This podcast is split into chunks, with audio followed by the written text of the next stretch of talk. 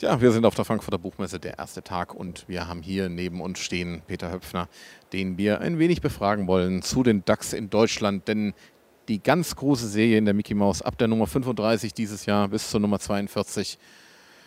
Ja, wie seid ihr überhaupt auf diese Idee gekommen? Ausgegangen ist die Idee von unserem Geschäftsbereichsleiter Jörg Risken. Der hat gesagt, bringt doch die Enten mal nach Deutschland weil da können wir bestimmt eine ganze Menge von profitieren. Da haben wir uns gedacht, das klingt gut und dann haben wir uns sozusagen im wahrsten Sinne des Wortes ans Werk gemacht, haben nach Autoren gesucht, nach Zeichnern gesucht, nach Orten gesucht, um einfach zu sagen, wir bringen die DAX nach Deutschland, so wie sie noch nie da gewesen sind und ich glaube auch, das haben wir geschafft. Wann ist die ähm, Idee denn geboren worden und wie lange hat es dann gedauert bis zur Umsetzung? Das hat ja schon alles mehr, mehr als ein Jahr gedauert, wo wir daran gearbeitet haben. Es liegt natürlich auch daran, dass wir 93 Seiten Comics exklusiv zeichnen mussten, zusätzlich zu Vignetten, verschiedenen Dingen, gerade die ganzen architektonischen Feinheiten, die man sieht. Ich glaube, so hat man Deutschland noch nie im Comic gesehen, wie wir es hier gerade zeigen. Ähm, dauert einfach seine Zeit. Ja, das glaube ich gerne. Ähm, jetzt äh, ist es ja so, die DAX fangen in Berlin an, gehen dann über Hamburg, Ruhrgebiet, hoppla, Frankfurt, Köln, Stuttgart und dann nach Dresden und dann wieder. Stuttgart, Stuttgart ist abgestürzt, ja. oh, das hat doch hoffentlich keine. Nein, das hat keine. Nein, da sind nein. sie gerade aktuell in Stuttgart, ne? Ja, die sind am Abstürzen, genau. Nein, nein, nein, nein, nein, das kann besten nicht sagen. Ja, es geht dann zurück nach, nach eben. Dresden und. Moment, äh, eben, wie seid ihr auf diese Orte gekommen und äh, warum habt ihr euch für die entschieden? Ähm, zum einen müssen wir uns natürlich dafür entschuldigen, dass die Enten nicht ganz Deutschland besuchen können, aber die können ja nochmal wiederkommen. Ähm, zum einen, na ganz klar, wir haben bevölkerungsreichsten Städte gesucht, also die größten Städte, wo wir natürlich mit der Mickey Mouse eine besondere Tradition haben, wo wir gut verwurzelt sind, wo wir auch gut verkaufen. Deshalb, das macht eine ganze Menge äh, Sinn, sich da dazu hinzubegeben. Wichtig waren auch Sehenswürdigkeiten, die man sofort erkennt. Also auf den ersten Blick weiß man, das ist der Kölner Dom, das ist in München das Rathaus oder das ist das Oktoberfest. Also wirklich Dinge zu nehmen, die jeder kennt. Weil wenn man zu lokal wird, dann ist auch irgendwann die Gefahr, dass es andere Leute nicht mehr interessiert. Die Städte sind, glaube ich, eine sehr gute Auswahl. Sie machen das sehr spannend. Man konnte überall die fantastischen Hinweise der Gräfin, um deren Schatz es, oder vielleicht Schatz, ähm, es ja in dem Falle geht, äh, bestmöglich verstecken. Also insofern, die Städte machen, glaube ich, schlicht und einfach Sinn. Es tut mir leid für alle anderen Städte, die im Augenblick zu kurz gekommen sind. Apropos Absturz. Frankfurt ist ja dann auch abgestürzt, nämlich ist die Börse abgestürzt und wer rettet die dann? Ob, natürlich Dagobert Duck, das ist keine Frage, aber äh, wenn alles so einfach wäre, dass der Dagobert das machen würde, wir, wir sind ja auch aktuell, wir gönnen uns ja auch einen Seitenhieb auf Euro-Rettungsschirme und andere Dinge. Ich glaube auch, der Wortwitz in diesen Ausgaben trägt dazu bei, dass die Serie höchst unterhaltsam geworden ist. Du hast gesagt, das hat ein Jahr gedauert, um das zu produzieren. Es sind aber auch sehr aktuelle Witze mit dabei. Ähm, habt ihr dann also das Skript im Prinzip nochmal am Schluss überarbeitet? Das machen wir so in der Blaupause noch Korrekturen erfolgt. Das ist gar keine Frage. Es geht aber weniger dann darum, ob ein aktueller Wortwitz ist überhaupt kein Problem. So gönnen wir uns natürlich in der letzten Folge in Berlin auch nochmal einen Seitenhieb auf dem Flughafen, weil der ist immer noch nicht eröffnet. Das sind aber Kleinigkeiten, die ich in jede Sprechblase einbauen kann. Daran ja, steht und fällt ja eine Geschichte nicht. Die Geschichte selber, der große Bogen und so, der ist natürlich im Vorfeld schon fest. Aber da gibt es immer die Möglichkeit, aktuell zu reagieren, sonst wäre es ja traurig. Habt ihr euch irgendwelche Fehler geleistet? Ich glaube, im Internet äh, gibt es also so ein paar Meckerer, die meinen, naja, also von dort, um von dort nach dort nach dort zu kommen, das kann's ja, äh, stimmt ja eigentlich gar nicht. Ich denke mal, dass wir perspektivisch, wenn ich die, äh, die, Fotovorlagen gesehen habe, sind wir sehr, sehr nah dran an der Wirklichkeit. Natürlich wird manchmal ein bisschen geschönt. Zum Beispiel Cover in Hamburg ist ganz klar, diese Sicht sieht man so nicht, aber das ist halt so. Und wenn wir uns später angucken, dass man die Siegessäule zum Beispiel sieht, dann dazu das Brandenburger Tor, diese Sicht gibt es in Berlin nicht eins zu eins, aber hey, wir machen Comic-Magazin.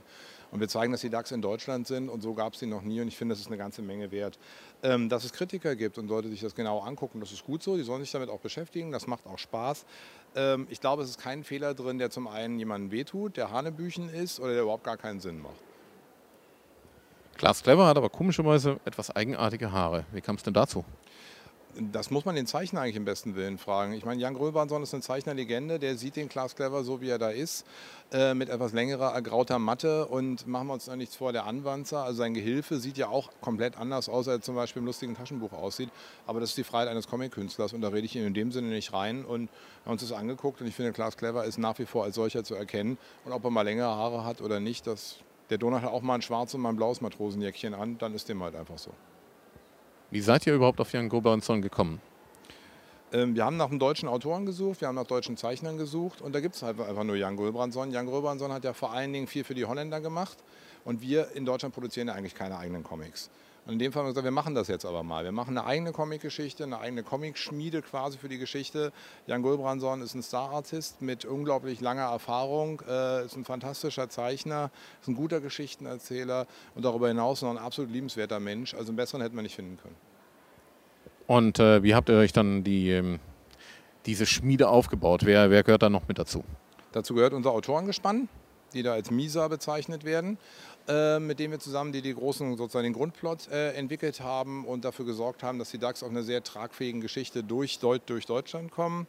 Dazu gehören dann aber auch noch Kollegen, die bei uns im Hause halt gearbeitet haben. Zum Beispiel, die wir auch genannt haben, Denise Schwarz und Laura Parzen, die angefangen haben, in feinster akribischer Kleinarbeit die Zeichnung sozusagen zu übertragen, wenn es darum geht, architektonische Sorgfalt zu machen. Die ganzen Recherchen, wo wir gesucht haben, wo ist was und welche Stadt. Da gibt es so viele Kollegen, Janine Eck, Christina Offermann, Ulrike Rogler, ich weiß gar nicht, wo ich anfangen und aufhören soll. Wir haben versucht, ganz viele Leute, dann auch in der ersten Folge steht der besondere Dank an die Menschen, die da wirklich Rechnung dafür getragen haben, dass es gut ist. Ich fürchte, wir haben bestimmt immer noch jemanden vergessen. Das glaube ich gerne. Ähm, Stuttgart, die letzte Folge, die jetzt vor kurzem erschienen ist, vor ein paar Tagen, ähm, da geht ihr zurück in die Zeit. Das ist eine Zeitreisegeschichte. Ähm, wie kamt ihr da, darauf, dann ausgerechnet in Stuttgart die Zeitreisegeschichte zu machen? Das ist eine gute Frage. Es bot sich insofern an, als dass wir ja Bezug nehmen auf die Geschichte des Automobils und dazu bestmöglich zurückgreifen mussten. Und wenn man jetzt zum Beispiel Herrn Benz oder Herrn Daimler treffen wollen würde, dann ist Stuttgart die richtige Adresse zu. Und das bot sich da am aller, allerbesten an, weil wir mit den alten Autos ja auch die Geschichte erzählen, dass wir die alten Autos mit in die Neuzeit transportieren. Also insofern hat sich Stuttgart da explizit perfekt so angeboten. Ja, und äh, eben zu Stuttgart die Geschichte rund um äh, diesen Brand. Hat die wirklich stattgefunden eigentlich? Da bin ich überfragt. Ich müsste das jetzt bejahen oder beneiden können, aber ähm, genauso wie ich dir vorhin eine Frage vorgesagt habe, ähm, kann ich gar nicht beantworten, weiß ich nicht genau. Also die Historie, da habe ich mich da nicht so reingefressen. Ähm, ich würde mal davon ausgehen, dass es eine historische Gegebenheit ist, ja, weil die Autoren sich sehr nah daran gehalten haben, an äh, die ganzen Events, die da passiert haben. Natürlich sind auch, wenn wir da beschreiben, wie hoch eine Siegessäule ist oder über andere Kulturgüter sprechen, dann sind Daten und Fakten richtig. Ich gehe davon aus, dass der stattgefunden hat, ich weiß es aber einfach nicht. Was auf jeden Fall auffällt bei den Geschichten ist, dass äh, einige Sachen stimmen mit den Fakten überein, auch die Namen stimmen überein, aber es gibt auch ein paar Veränderungen, wie eben auch die Gräfin. Ne? Ähm, wieso habt ihr euch dann bei manchen Dingen dafür entschieden, die anders zu nennen und bei anderen Dingen habt ihr das belassen? Ähm, ganz einfach, wenn die Sachen real sind und wenn sie wirklich so sind, dann kann man sie benennen. Eine Siegessäule ist eine Siegessäule, die ist in Berlin, ein Brandenburger Tor auch.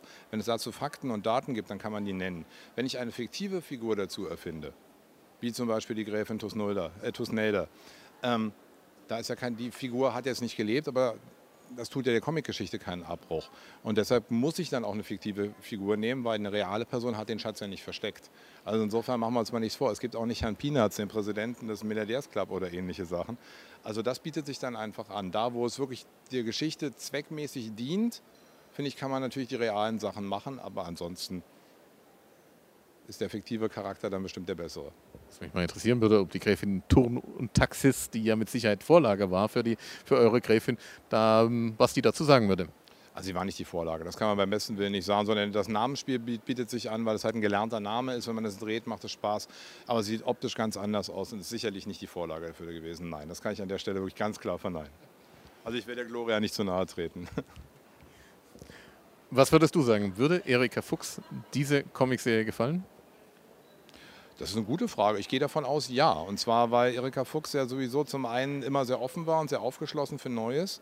Ähm, ich glaube, sie würde es auch spannend finden, wie man mit der Sprache umgeht, weil wenn man genau reinguckt, da sind sogar viele so Reminiszenzen auch an ihre Sprache drin. Vieles ist das, was sie sozusagen als Grundstein gelegt hat, transportieren wir weiter, wandeln es ab, versuchen es immer wieder. Ein klassisches Donut, was wichtig an, finden wir auch in dieser Geschichte wieder. Also insofern, ich glaube, es hätte ihr schon gefallen, auch mit den unterschiedlichen Akzenten, was sie ja auch schön fand und den Wortspielen. Ich denke, es hätte ihr gut gefallen. Ich glaube, die unterschiedlichen Akzente waren im Übrigen das Schwierigste, oder? Ähm, da haben die Autoren sozusagen am meisten Rechnung getragen. Äh, man, man, hört dann, der eine sagt, nee, das stimmt dann nicht ganz so und das klingt ja mehr wie das und so weiter. Ich habe herzlich gelacht, ich habe die Akzente wunderbar verstanden und ich finde nicht, dass wir übertrieben haben. Ein bisschen Lokalkolorit gehört dazu und so wie die Presse es aufgenommen hat und auch weiter in sozusagen in die lokalen Bereichen gestreut hat, denke ich, dass das gut aufgegangen ist. Ja. Ich glaube, auch wenn man zehn Kilometer weiterfährt äh, irgendwo, dann hört man den Akzent wieder ganz anders, denke ich mal auf jeden Fall. Das ist möglich, ja. Da sagst du was, ja. Werdet ihr die Geschichten irgendwann mal noch in ein Sammelband dann packen? Klar. Wann kommt der? Im nächsten Jahr. Ich denke mal, so im März wird es ein Sammelband zu den DAX in Deutschland geben. Ja. Und auch noch eine spannende Geschichte. Wie geht es weiter? Gibt es noch eine Fortsetzung vielleicht dazu? Also ich sage mal, die DAX in Deutschland, die wir jetzt haben, dieser Zyklus ist erstmal dann zu Ende.